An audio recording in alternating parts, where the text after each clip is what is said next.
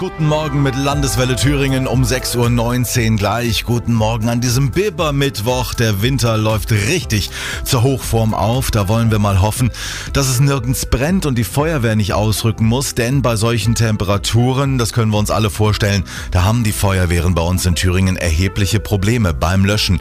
Sören Zengerling ist Einsatzleiter der Freiwilligen Feuerwehr in Mühlhausen. Bei Ihnen hat es letzte Woche ja diesen schlimmen Brand in der Innenstadt gegeben. Bei solchen Temperaturen, da gefriert das Löschwasser doch bestimmt sofort. Das gefriert dann binnen weniger Minuten war alles mit einem dicken Eispanzer umzogen. Einschließlich auch äh, der Einsatzbekleidung der eingesetzten Kräfte. Unsere Helme waren richtig dick mit einem knüppeldicken Eispanzer übersät und auch die Fahrzeuge, die im näheren Bereich der Einsatzstelle standen, waren auch umhüllt richtig dick mit Eis. Auch in Bodelwitz im Saale-Orla-Kreis hat es am Montag gebrannt. Dabei ist ein Feuerwehrmann bei den Löscharbeiten auf solch einer Eisfläche ausgerutscht, hat sich da böse am Fuß verletzt. Wie kann man da entgegenwirken? wirken. Also was jetzt äh, umliegende Straßen und Gehwege ist dann auch wie ganz normal bei jedem Autofahrer, dass die äh, Straßen und, und, dass das mit Salz abgestimpft oder, oder aufgetaut wird.